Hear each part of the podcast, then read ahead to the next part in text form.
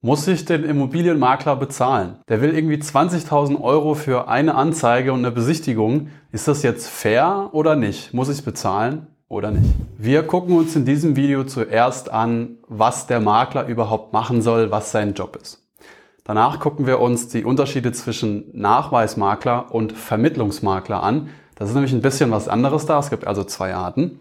Und dann gucken wir uns am Ende zusammen an, äh, was mit den Provisionen dann wirklich auch los ist. Was geht? Ich bin Darren und wir reden über Immobilienanlagen, aber halt einfach.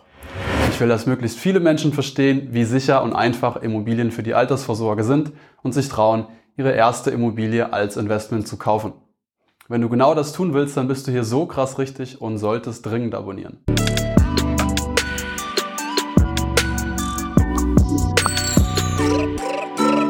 Also was soll der Makler machen? Der Makler soll eine Immobilie verkaufen. Wer hätte das gedacht? Aber so simpel ist es.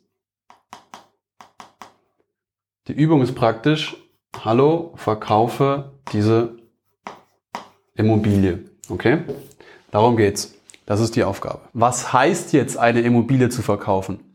Eine Immobilie zu verkaufen heißt, es gibt den Käufer, es gibt den Verkäufer. Es gibt das Haus vom Nikolaus und die soll der Makler verbinden. Okay? Finde Käufer und Verkäufer und bring die zueinander, dass die miteinander reden können. Das heißt Immobilie verkaufen. Okay? Also im Endeffekt nur den initialen Kontakt, ja, den initialen Kontakt für ein neues Objekt. Das neue Objekt kommen wir noch drauf. Ja? Also wenn du als Käufer die Wohnung oder das Haus schon lange kennst und es dir schon dreimal angeguckt hast, aber es dann nicht gekauft hast, dann hat der Makler eigentlich keine Leistung erbracht. Okay? Initialen Kontakt von Käufer und Verkäufer hier für ein neues Objekt. Okay? Das ist die Übung. So, und jetzt habe ich da noch Worte gehört wie Vermittlungsmakler und Nachweismakler. Ja, das sind beides irgendwie Makler, aber das läuft ein bisschen anders da. Was ist ein Vermittlungsmakler? Ein Vermittlungsmakler ist in aller Regel explizit mandatiert. Das heißt, in der Regel der Verkäufer geht zu dem hin und sagt, guck mal, mein Nachbar hat gesagt, du bist so ein guter Makler, können wir mal einen Vertrag machen, dass du jetzt hier mein Makler bist und du das Ding dann vermakelst. Ja? Und auch der soll dann logischerweise, wenn er mandatiert wurde, einen initialen Kontakt herstellen. Hier IK muss reichen. Das heißt Käufer und Verkäufer zusammenbringen. Der schreibt aber auch in der Regel ein Exposé. Also der hat wirklich einen Leistungskatalog in diesem, äh, in diesem Mandat, in diesem Vertrag, was er dann machen soll. Der soll dann ein wirklich hübsches Exposé machen. Okay, hier tolle Wohnung zu verkaufen. Der soll die Besichtigung durchführen. Ja, ist ja irgendwie auch logisch. Bist ja der Makler, mach mal eine Besichtigung. Okay, der fährt dann dahin, macht eine Besichtigung. Der soll in Teilen dann auch, kommt auf den Mandatsvertrag an, bei den Vertragsverhandlungen, okay? Bei den Vertragsverhandlungen soll der dabei sein, mitwirken, mitarbeiten, ja, also mitverhandeln. Wie ist es jetzt aber beim Nachweismakler? Da ist es nämlich ein bisschen anders und das ist auch das, worüber sich manche Leute aufregen. Der Nachweismakler, der ist in der Regel nicht explizit mandatiert. Okay?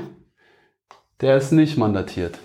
Das ist irgendjemand, der sieht, da gibt es eine Immobilie zu verkaufen, der hört, ach, der will eine kaufen, hier ist eine Immobilie, dem gehört die, na, wird sie nicht kaufen.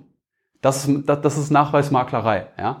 Das heißt, kein Vertrag, sondern irgendwie aus der Luft eine Immobilie und jemanden nehmen und zack und zusammenschmeißen und wenn er sie kauft, habe ich Geld verdient. So ist es. Ja, du hast es schon rausgehört, die Aufgabe ist es wirklich auch wieder nur, initialen Kontakt herzustellen. Ja? Mich kennt hier vielleicht gar keiner.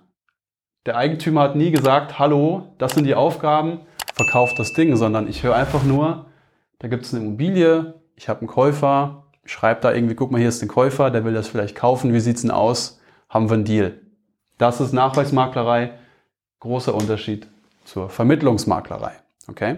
So, wie hoch sind jetzt die Provisionen? Gilt jetzt für beides. Nachweismakler, Vermittlungsmakler, generell. Wir sagen jetzt wieder, wir haben uns dieses Buch zugemacht. Wir reden jetzt nur noch von, äh, von Maklern, ja, als eine und dieselbe Sache, weil eigentlich ist es auch dasselbe. Wie hoch sind da die Provisionen jetzt? Marktüblich sind je nach Region, es kommt wirklich drauf an, wo du wohnst oder wo du kaufst, 5,95% bis 7,14%. Okay? Das ist so eine übliche Range. Ja. Kommt aber, wie gesagt, regional so ein bisschen drauf an. Also das ist in Berlin anders da als in Frankfurt. Okay? Wichtig, das steht jetzt aber nicht irgendwie im BGB, im Gesetz, dass es hier so hoch ist. Hallo, in Frankfurt sind es 5,95 Prozent und in München sind es 7,14 Prozent. Viele Grüße, euer Richter. Ja, so läuft's nicht, sondern das ist das, was sich am Markt so ein bisschen äh, regional, weil Immobilien ja immer regional funktionieren, durchgesetzt und etabliert hat. Heißt aber nicht, dass man das so machen muss. Ja? Also das könnten, das ist nämlich hier ungedeckelt, das war ja mein Punkt, ungedeckelt. Es könnten auch 2% sein, es könnten aber auch 11% sein. So, und dann habe ich noch gehört, dass die Provision ja immer 50-50, also Hälfte, Hälfte, äh, vom Käufer und vom Verkäufer sich einfach geteilt wird, oder? Antwort ist ja und nein. Hier also Provi 50-50, okay. Manchmal ist das so. Hier. Ja. Und manchmal ist das aber nicht so. Nein. Die Provi teilt man sich beispielsweise genau dann, wenn man eine Eigentumswohnung kauft. Okay. Oder auch ein Einfamilienhaus. Ja. Und wenn der Verbraucher hier Käufer ist. Verbraucher. Ein Verbraucher ist jemand, der keine Firma ist. Ja, also du und ich. Wenn Verbraucher im Spiel sind, also bei dir vermutlich der Fall, und auch bei Eigentumswohnungen und Einfamilienhäusern ist es in der Regel so, die Provi wird hälftig aufgeteilt. Ja. Andersrum, logischerweise dann bei zum Beispiel Grundstücken oder Mehrfamilienhäusern. Okay. Oder auch, wenn eine Firma der Käufer ist, hier Firma, ja, Firma der Käufer ist, dann ist es in der Regel nicht so, dass die Provi 50-50 geteilt wird, beziehungsweise es besteht kein gesetzlicher Anlass dazu. Und wenn wir gar nicht Wohnimmobilien haben hier, sondern Gewerbe, also Gewerbe, Gewerbe heißt kein Wohn, weil wir sind entweder im Bereich Wohn oder im Bereich Gewerbe, also Gewerbe ist alles das, was nicht Wohnen ist, dann haben wir auch keinen gesetzlichen Anlass, die Provi hälftig zu teilen. Kann man trotzdem so machen, wird auch oft trotzdem so gemacht, aber dann ja, entfällt so ein bisschen der Zwang. Gut, habe ich alles verstanden und jetzt ist aber die große und wichtige Frage. Ich habe jetzt hier was gekauft, der Makler will total viel Geld und ich weiß jetzt nicht, ist es gerechtfertigt und muss ich es auch bezahlen? Also, ganz einfache Faustregel. Wenn der Makler dir ein Objekt gebracht hat, was du noch nicht gekannt hast. Ja, du warst vorher noch nie da, du wusstest nichts von der Wohnung oder von dem Haus, das war für dich ein neues Angebot. Und wenn du dann zum Notar bist und den Kaufvertrag unterschrieben hast, dann hat der Makler in der Sekunde seine Provision verdient und du musst sie auch bezahlen. Ja?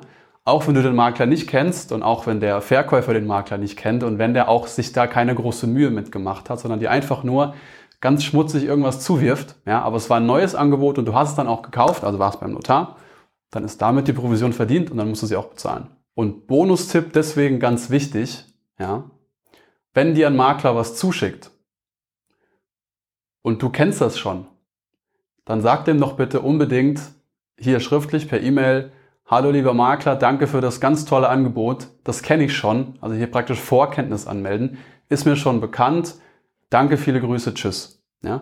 Weil wenn du es dann irgendwann vielleicht nächstes Jahr kaufst, aus welchem Grund auch immer, Lebenslager verändert sich oder es kommt wieder auf den Markt oder du willst es doch haben, ja, und dann kaufst du das, dann kann der Makler kommen und sagen, hallo, hier stopp, das habe ich dir doch letztes Jahr gezeigt, das ist jetzt gekauft, das war ja meine Maklerleistung, äh, ja, jetzt will ich auch Provision, ja.